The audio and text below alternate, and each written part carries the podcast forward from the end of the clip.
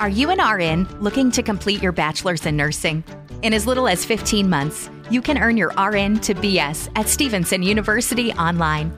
They're accredited, affordable, and offer you the online flexibility you need. Plus, see if you qualify for up to $30,000 in tuition assistance. Looking to accelerate your nursing career?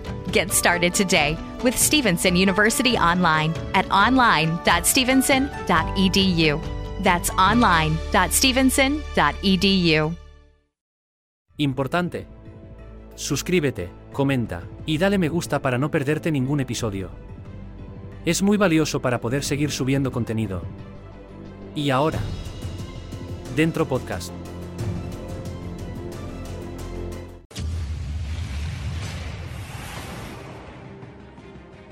La Gran Muralla China. Una gigantesca fortificación que se extiende un total de 21.000 kilómetros a través de un continente. Esta inmensa megaestructura era un escudo defensivo para la nación más poblada del mundo. Se extiende desde desiertos cubiertos de nieve hasta el Mar Amarillo y fue el mayor proyecto de construcción que el mundo había conocido. Esta muralla es la estructura artificial más grande de nuestro planeta. Más de mil millones de ladrillos de arcilla súper resistentes han permitido que sobreviva durante siglos. Se eleva a 7 metros de altura, con altas almenas para proteger a los defensores y aspilleras desde donde disparar contra los invasores. Esta monumental estructura de ladrillo tiene 5 metros de ancho y miles de kilómetros de largo, con decenas de miles de torres de vigilancia donde hacer guardia.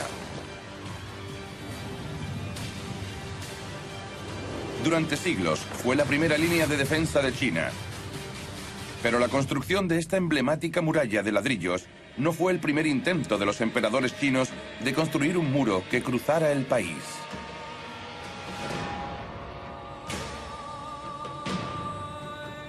Sus predecesores erigieron primitivos muros de tierra más de 1500 años antes de que se comenzara a construir la famosa muralla.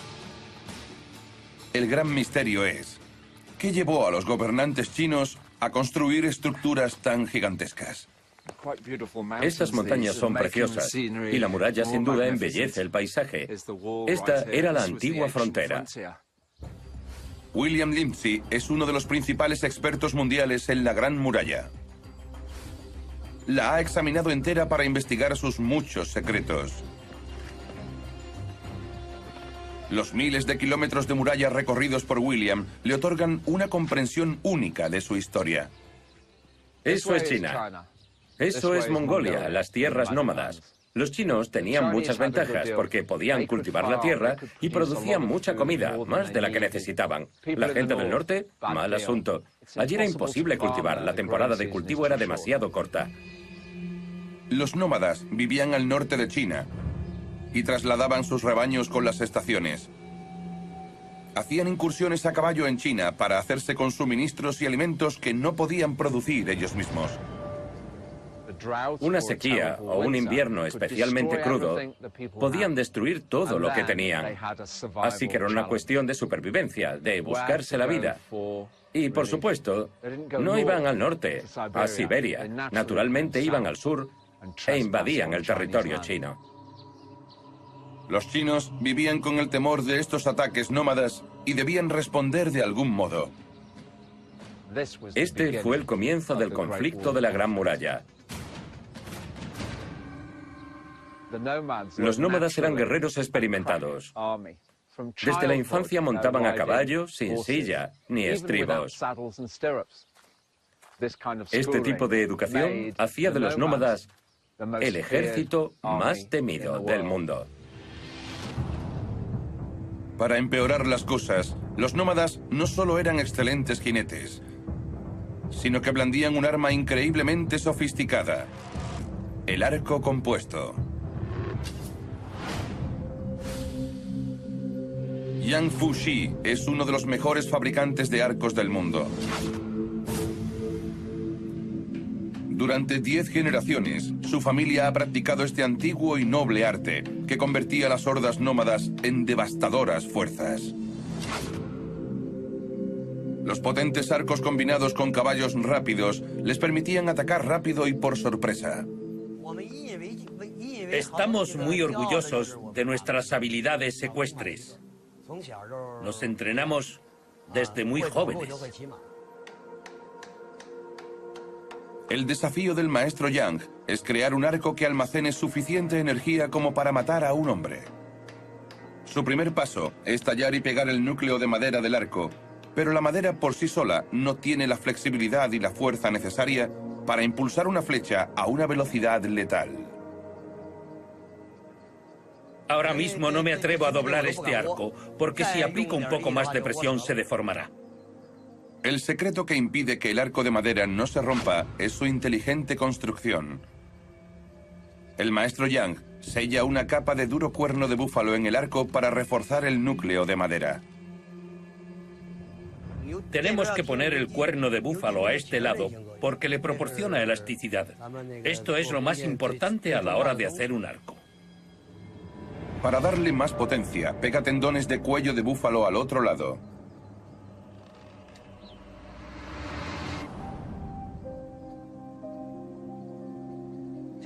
Antiguamente, los arqueros debían hacer un gran esfuerzo para tensar el arco.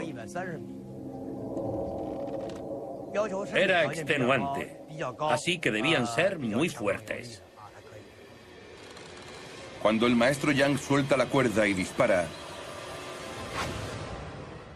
la flecha vuela a una velocidad de 300 kilómetros por hora.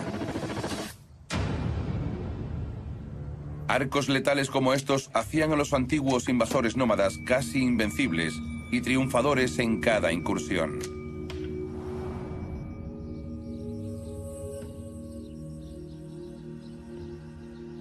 Pero ¿cómo podían los chinos defender miles de kilómetros de su territorio contra estos ataques nómadas?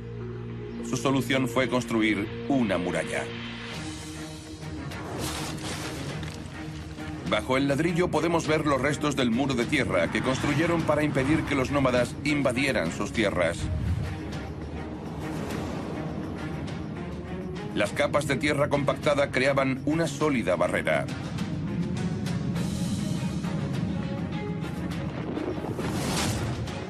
Finas esterillas de juncos separaban cada capa para una mayor estabilidad. Estos muros de varias capas de tierra se elevaban hasta 6 metros de altura y se construyeron para que los chinos pudieran sentirse seguros en sus hogares.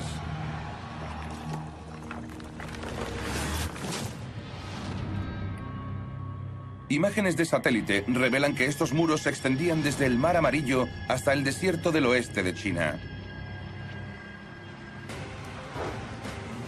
Pero ¿cómo pudieron construir un muro así en un desierto yermo sin materiales de construcción en los alrededores? Cada vez que vengo a un lugar como este en la Gran Muralla, desde el que se ve cómo continúa kilómetros y kilómetros, me quedo maravillado. Richard Fairbrother, explorador de la Gran Muralla, se encuentra en el desierto occidental de China. Investiga los secretos de la primera Gran Muralla, que no estaba hecha de ladrillos, sino de tierra. Es increíble pensar en el número de personas involucradas y la cantidad de trabajo que debió requerir su construcción. Para averiguar cómo un muro de tierra ha resistido durante tanto tiempo los vientos del desierto, Richard va a construir una sección del muro. El señor Yang y su equipo están utilizando métodos tradicionales para construir una sección completamente nueva. La estructura terminada se conoce como tapial. Estos muros se construyeron alternando capas de tierra y capas de cañas como estas. Se colocan y se pone tierra encima. Una ventaja de estas cañas es que proporcionan un buen mecanismo de drenaje para el muro. Así, cuando llueve, el agua penetra en la tierra, pero sale por la capa de cañas. Incluso con cañas para el drenaje, las fuertes tormentas y los vientos abrasadores acaban reduciendo a polvo todo el entorno. Entonces, ¿cómo se mantienen en pie estas partes del muro con más de 2.000 años de antigüedad? Análisis de laboratorio revelan que el suelo del desierto llamado Loes tiene una propiedad especial debido en parte a que contiene conchas trituradas. El loes es rico en carbonato de calcio y cuando se expone al agua da al muro o al suelo la característica de autocementación. Los antiguos constructores, sin saberlo, hicieron uso de esta ingeniosa reacción química para construir un muro que se ha conservado durante milenios. El objetivo de la compactación es comprimir el loes y darle esa tremenda fuerza por la que son conocidos los tapiales. Cuando se trabaja todo el día bajo el ardiente sol del desierto, al final acabas destrozado.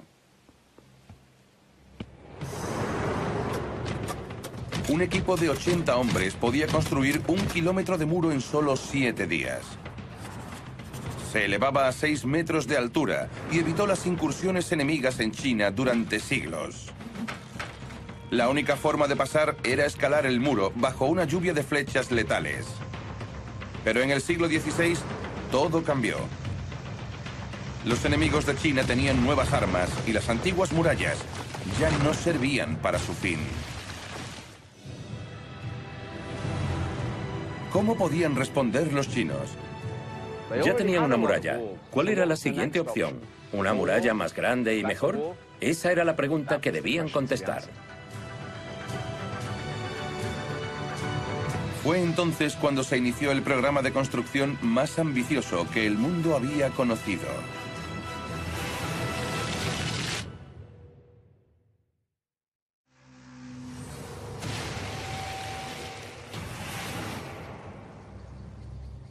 La primera gran muralla china fue construida con barro hace más de 2.000 años.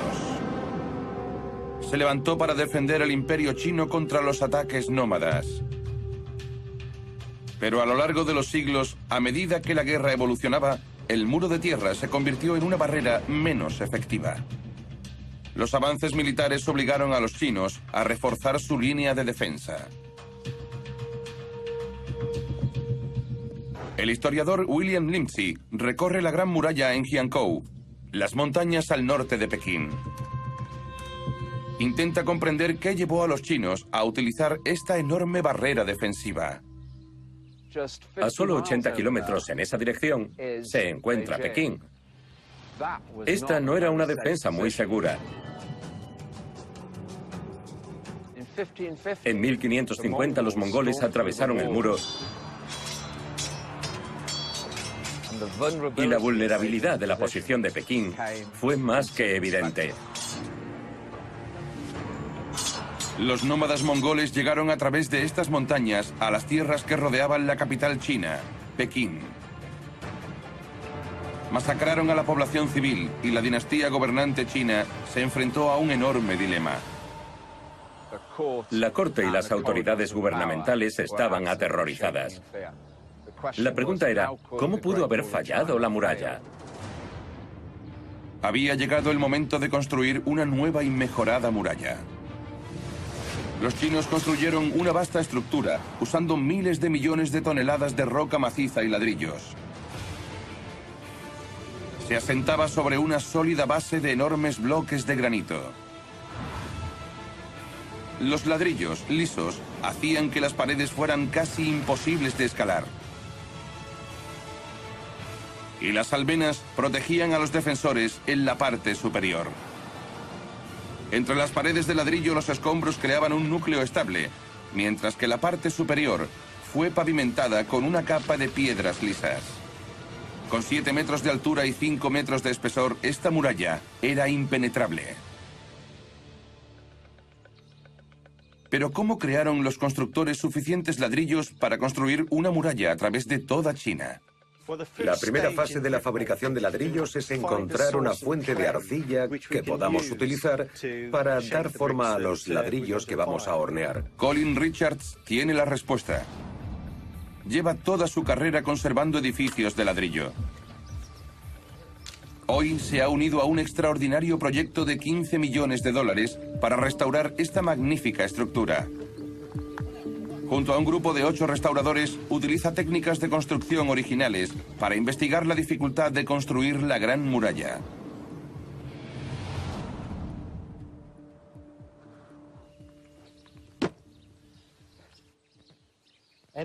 Todo lo que sobra se vuelve a meter en el molde. Debemos asegurarnos de que llegue a las esquinas. Si lo hacemos así, tendremos un buen ladrillo. El secreto para construir un muro rápidamente es usar ladrillos grandes hechos de arcilla. Los ladrillos de la Gran Muralla son cuatro veces más grandes que los ladrillos que utilizamos hoy en día para construir casas. Cuanto más grandes se puedan hacer, aunque sean más pesados para transportar, más rápido se podrá construir la muralla, porque no hay más que colocar uno encima de otro. Así está bien. Podemos alisar este lado. Ya puede dejarse a secar. Luego lo meteré en el horno y ya tendremos otro ladrillo para la gran muralla china. El equipo deja a los ladrillos secar. Ahora solo hay que hornearlos. Estamos poniendo los últimos ladrillos en la parte superior del horno. Dejamos espacio entre ellos para que el calor llegue a la parte de arriba y se mantenga ahí antes de que vuelva a bajar y salga a través de la chimenea. Vamos a poner una capa de tierra en la parte superior para aislarlo y así mantener el calor tanto tiempo como sea posible. Colin y el equipo necesitan una dura mañana de trabajo físico para llenar el horno. La cocción fusionará las partículas de arcilla de los ladrillos para hacerlos súper resistentes. Cuando se construyó la Gran Muralla, miles de hornos iluminaron este paisaje. Cientos de miles de hombres trabajaron en una de las primeras líneas de producción a escala industrial del mundo. Había gente llenando hornos, encendiéndolos, sacando ladrillos.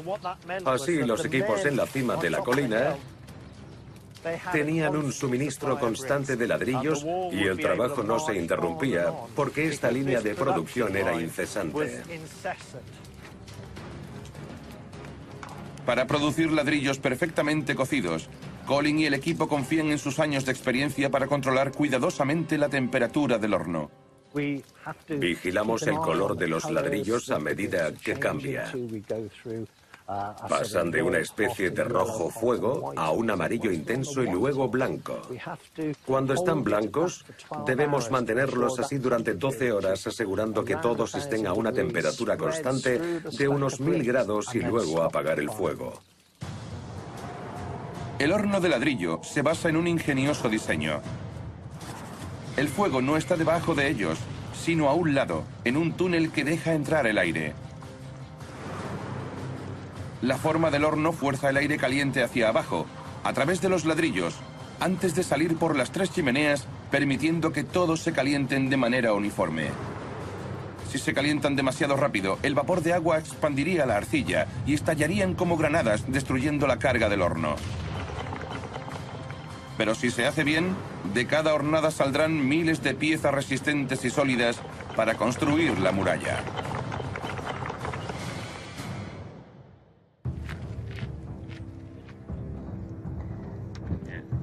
24 horas después, el equipo ya puede transportar la carga recién cocida hasta la muralla. Pero ¿cómo pudieron los constructores originales mover miles de millones de ladrillos desde los hornos a la cima de la montaña? El transporte de este tipo de objetos tan pesados de un lugar a otro es muy duro. Al igual que los constructores originales, Colin y el equipo solo tienen una opción. Mano de obra. Necesitamos toda la ayuda que podamos conseguir. Supongo que cuantas más personas seamos, más fácil será la tarea. Más de un millón de hombres fueron puestos a trabajar en la construcción de la muralla, horneando, transportando y colocando nuevos ladrillos. Las condiciones en las que trabajaban eran extremas. Mucho calor en verano, más de 40 grados, y temperaturas muy bajas en invierno. Transportando estos ladrillos a las montañas. Si te caías a un lado de la carretera, se acabó. La mayor muralla del mundo fue construida durante un brutal régimen que mató a un gran número de hombres.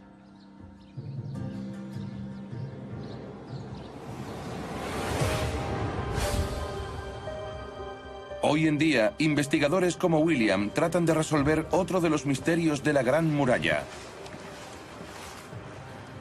¿Cómo decidieron los constructores el camino que debía seguir la estructura?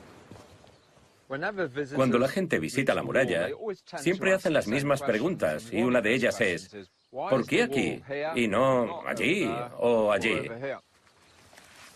William estudia el paisaje que rodea la Gran Muralla para averiguar por qué los chinos construyeron donde lo hicieron. Desde la parte superior de esta torre de vigilancia se puede ver exactamente por qué la muralla se construyó aquí. Ahí vemos una zona baja que va ascendiendo, ascendiendo hasta esa cima. La muralla continúa hasta esa cima. A la derecha vemos como la muralla desciende. Lucky Land Casino asking people what's the weirdest place you've gotten lucky? Lucky? In line at the deli, I guess. Aha, in my dentist's office. More than once, actually. Do I have to say? Yes, you do. In the car before my kids' PTA meeting. Really? Yes. Excuse me, what's the weirdest place you've gotten lucky? I never win and tell. Well, there you have it. You can get lucky anywhere playing at LuckyLandSlots.com. Play for free right now. Are you feeling lucky? No purchase necessary. Void where prohibited by law. 18 plus. Terms and conditions apply. See website for details. With Lucky Land slots, you can get lucky just about anywhere. Dearly beloved, we are gathered here today to. Has anyone seen the bride and groom? Sorry, sorry, we're here. We were getting lucky in the limo and we lost track of time. No, Lucky Land Casino, with cash prizes that add up quicker than a guest registry. In that case, I pronounce you lucky. Play for free at LuckyLandSlots.com. Daily bonuses are waiting. No purchase necessary. Void where prohibited by law. 18 plus. Terms and conditions apply. See website for details. Siguiendo la línea de las montañas. Este es el recorrido perfecto para esta sección de la muralla. Los constructores de la muralla siguieron los terrenos altos, pero su camino nunca fue una simple línea recta. Al principio no veía ninguna lógica en las rutas aparentemente fortuitas que tomaba la muralla. Pero en realidad, todos estos giros y vueltas tienen un propósito. Mejoró sus posibilidades en cuanto a la línea de fuego, no solo de frente al enemigo, sino también desde los lados. Ningún enemigo en su sano juicio querría pelear con los chinos, aquí apostados.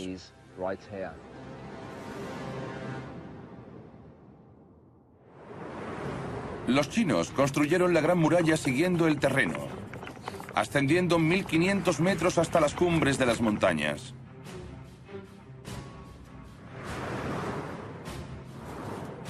Posicionaron torres de vigilancia cada 150 metros para maximizar sus líneas de fuego.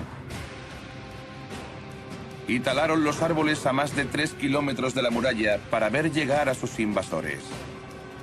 Construyeron estribaciones que ampliaban la línea defensiva para protegerse contra los ataques.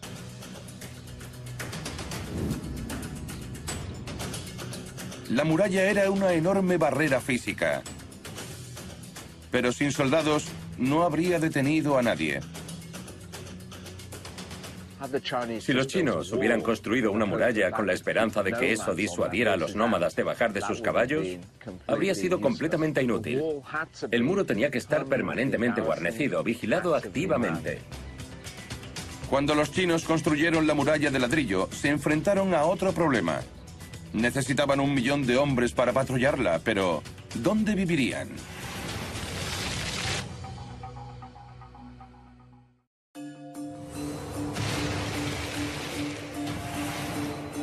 Los chinos construyeron enormes secciones de la Gran Muralla en el siglo XVI con ladrillos y mortero.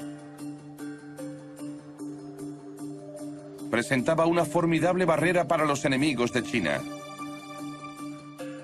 Pero sin ejército que repeliera a estos atacantes, la muralla por sí sola no era suficiente. La función de la muralla dependía de quién la administrara y de cuántos hombres hubiera en esa sección. William Lindsay se encuentra en Jinshanlin, al norte de Pekín, para investigar cómo lograron los antiguos chinos guarnecer la muralla con un millón de soldados. Creo que esta es la sección prototipo para el rediseño de la muralla.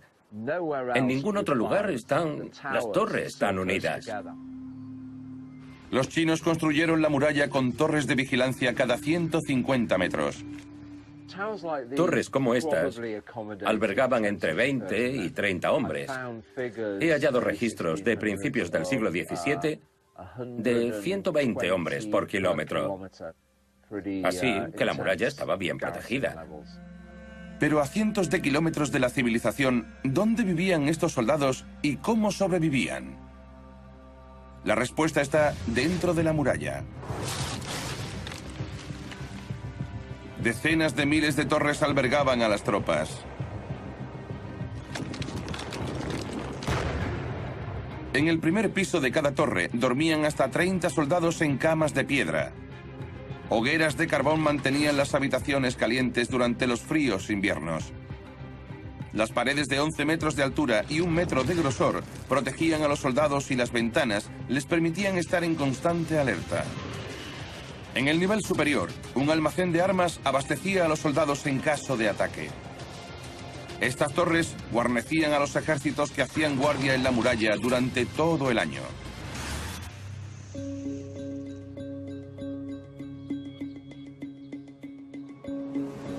La Gran Muralla y sus miles de torres contienen más ladrillos que cualquier otro edificio del planeta. El experto en restauración Colin Richards está ayudando a un equipo para reconstruir una sección abandonada de la muralla. Ha fabricado ladrillos nuevos. Ahora deben colocarlos con mortero. Este mortero puede ser increíblemente duro, a veces más que los propios ladrillos. Aquí tengo una foto del orgulloso mortero resistiendo más que los ladrillos. En algunas secciones, los ladrillos de la Gran Muralla se han erosionado dejando una especie de red de mortero más resistente.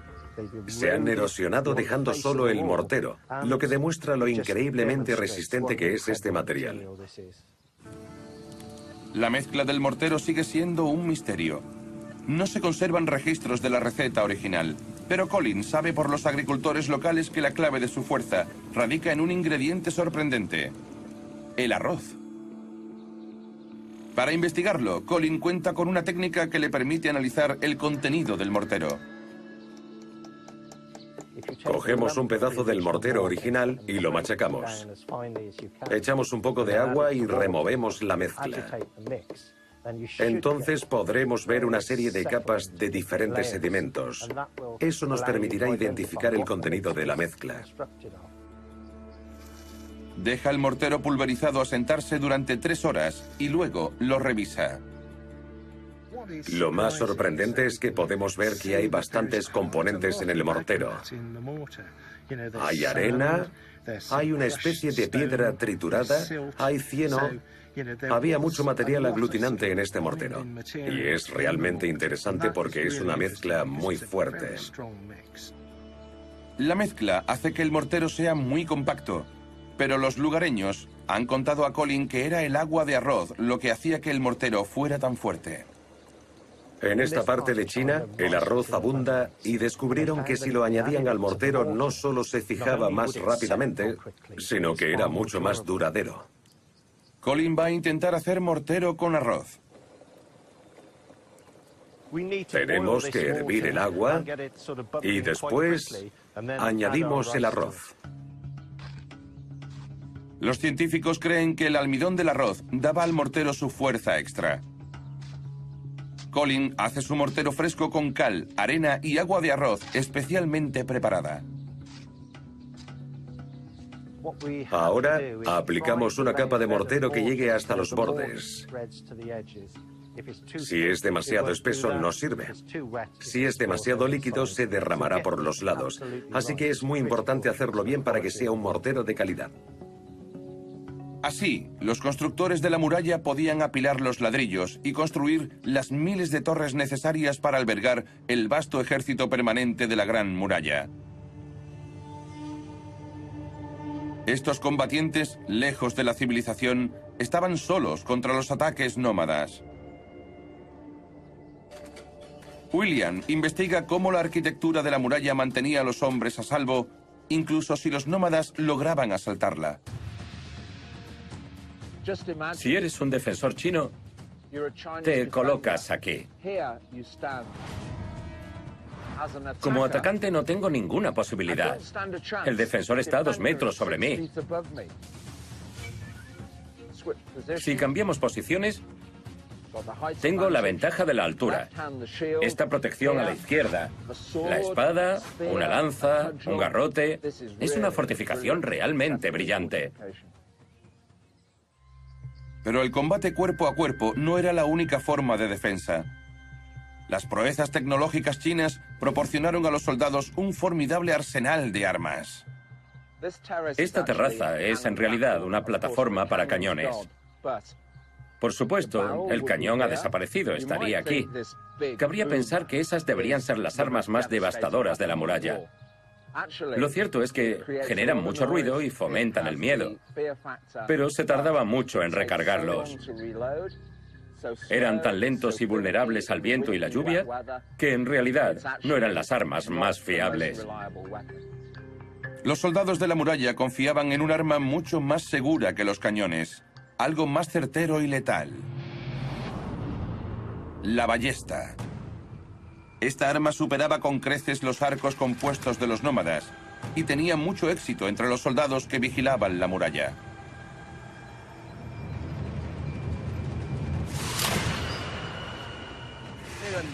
Para un soldado solitario, la ballesta era el arma más poderosa. Jean Fusi tiene una copia del mecanismo de disparo de la ballesta, una maravilla de su época. Esto es de bronce. En aquella época las hacían con moldes. No solo las producían en serie, sino que también estaban estandarizadas y las piezas eran intercambiables. Okay, round two. Name something that's not boring. laundry? Ooh, a book club. Computer solitaire, huh? Ah, oh, sorry, we were looking for Chumba Casino. That's right. ChumbaCasino.com has over 100 casino style games. Join today and play for free for your chance to redeem some serious prizes. ChumbaCasino.com. No purchase necessary. Full prohibited by law. 18 plus terms and conditions apply. See website for details. El disparador de la ballesta fue la primera arma mecánica del mundo. Disparaba la flecha en una fracción de segundo con una increíble precisión. Los soldados a menudo impregnaban las flechas en veneno para asegurarse de que incluso el más mínimo rasguño era letal. Las torres de vigilancia sobresalían de la muralla. De esta manera, sus defensores podían atrapar a los atacantes en un mortífero fuego cruzado. Detrás de las almenas de la muralla, los soldados lanzaban bombas de piedra y disparaban cañones. Pero la ballesta era el arma defensiva principal. No hay más que apretar este gatillo y se dispara. Es muy ligera y fácil de manejar. No requiere mucha fuerza. Los chinos crearon una línea de producción industrial para fabricar disparadores de ballestas por miles. Su increíble diseño les permitió desplegar un gran ejército de soldados que podían manejar la ballesta sin necesidad de habilidad o fuerza. Cuando disparamos con un arco y una flecha, no podemos apuntar durante mucho tiempo. Una vez que tensamos el arco, nos cansamos rápidamente. Cuando usamos la ballesta, podemos respirar tranquilamente durante un largo tiempo y matar desde una larga distancia. Esta invención puso a la infantería china a la altura de los guerreros nómadas.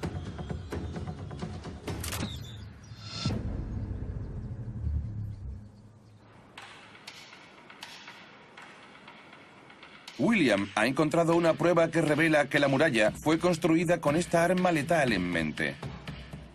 Este agujero era para anclar la ballesta. Un arco estándar montado en un soporte y debajo hay un gatillo. Encaja aquí y permite al usuario levantarla rápidamente, cargarla, volver a fijar el blanco y disparar.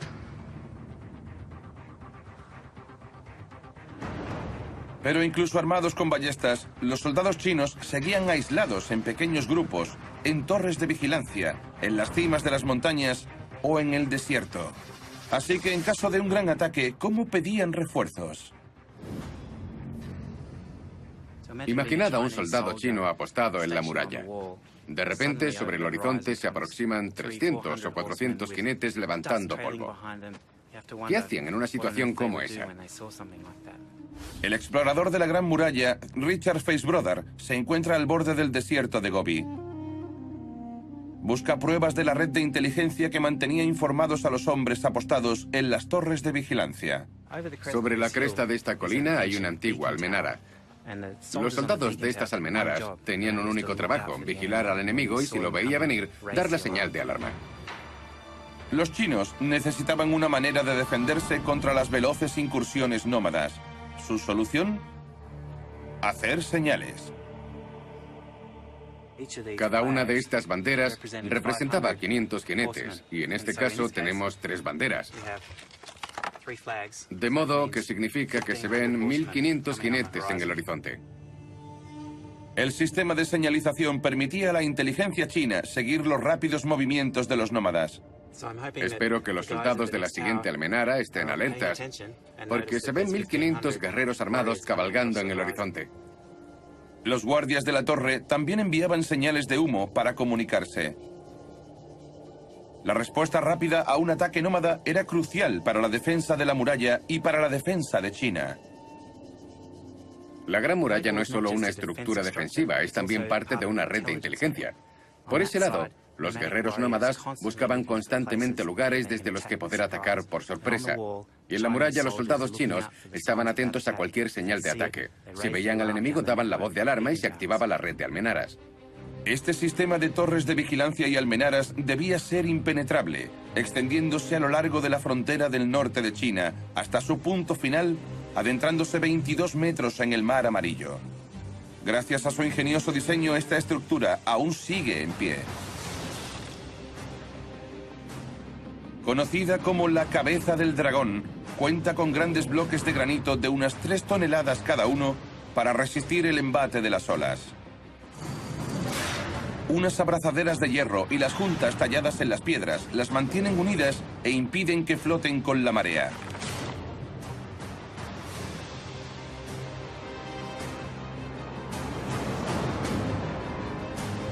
Nueve capas de bloques de piedra se enfrentan a las olas para asegurar que los invasores no puedan rodearla. Esta torre de 15 metros de altura es un extremo monumental de la Gran Muralla. La muralla y su sistema de señalización estaban conectados desde esta fortaleza oceánica al este hasta los desiertos en el oeste, por lo que el ejército chino estaba perfectamente preparado para proteger el país. Los soldados protegían las almenas con sus arcos y sus ballestas, soltando lluvias de flechas sobre el enemigo. Pero al estar situada en un terreno montañoso tan remoto, ¿cómo podían los refuerzos llegar rápidamente a los lugares problemáticos antes de que fuera demasiado tarde?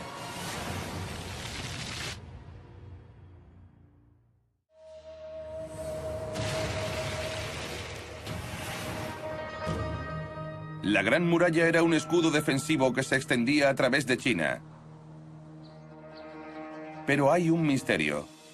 Cuando se producía un ataque, ¿cómo llegaban los refuerzos chinos al lugar, estando la muralla sobre las montañas?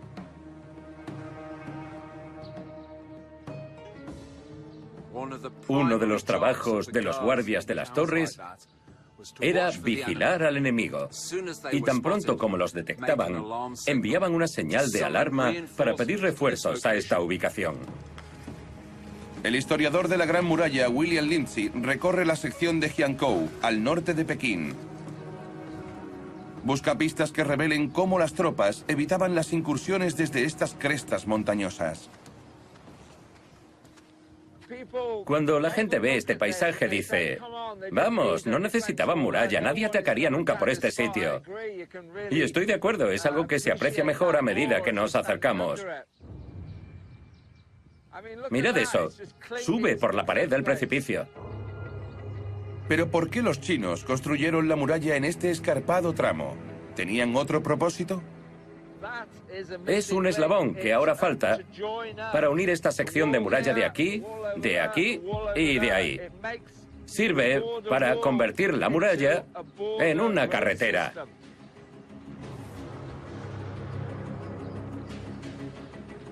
William cree que la muralla era una carretera que daba a las tropas de apoyo acceso inmediato a los soldados atacados.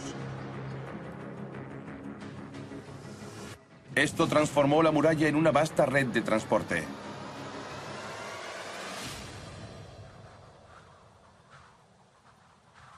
Se extendía miles de kilómetros hasta el desierto occidental de China, donde desempeñaba su función original, proteger el comercio chino.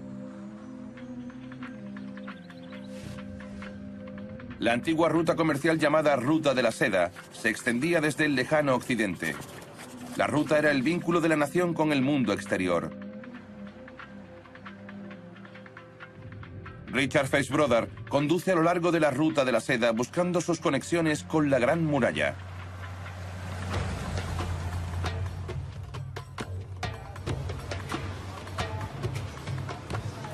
Al igual que los viajeros del pasado, compra suministros en el mercado de Dongguan. ¿60? Es caro. No es caro. 60 no es caro.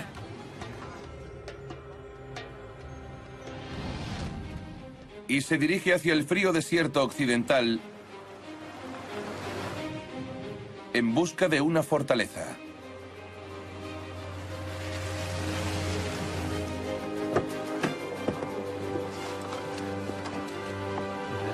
Es genial.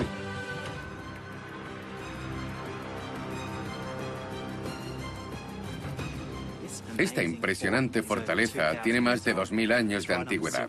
Está justo en la ruta de la seda y se llama Shamanshan, que literalmente significa fortaleza de castración de caballos. Está en un lugar glorioso, rodeada de enormes montañas y un río justo al lado. Aquí era donde castraban a los caballos antes de que pudieran ser aceptados por el imperio chino a cambio de té.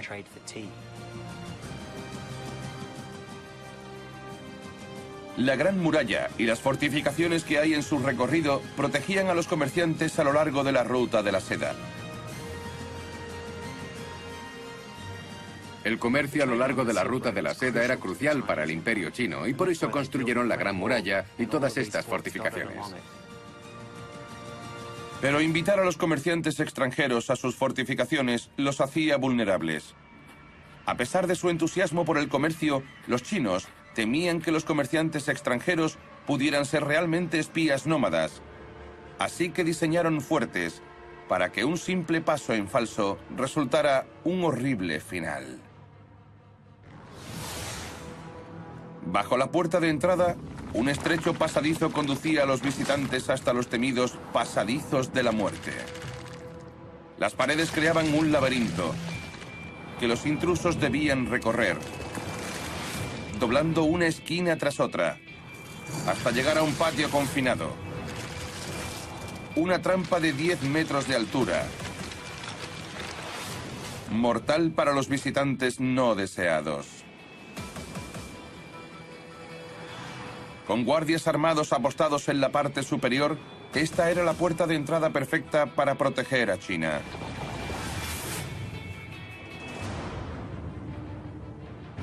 La Gran Muralla fue una monumental obra de ingeniería militar que permitió a China combatir el terror del norte. Basta con mirar la muralla y ver cómo serpentea sobre las montañas para darse cuenta de que es una hazaña increíble. Recorre toda China. Es la construcción que ha requerido más mano de obra y material de nuestra historia. Realmente creo que es la última maravilla del mundo. Me encanta la Gran Muralla. Puede que parezca un poco friki, pero siempre digo, si estás cansado de la Gran Muralla, estás cansado de la vida.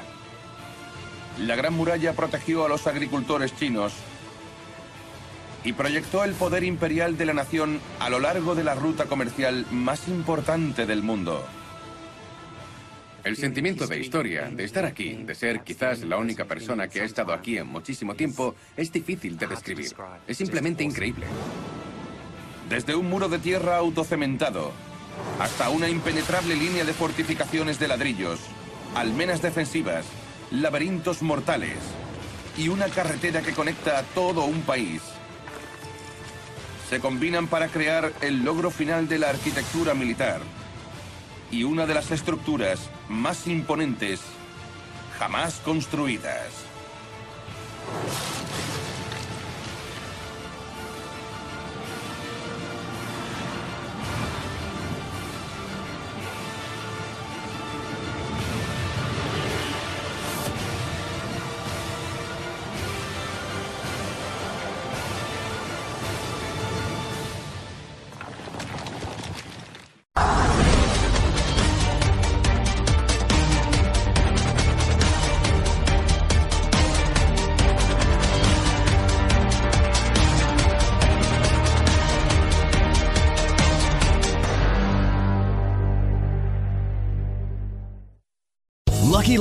Casino asking people what's the weirdest place you've gotten lucky? Lucky? In line at the deli, I guess? Aha, in my dentist's office.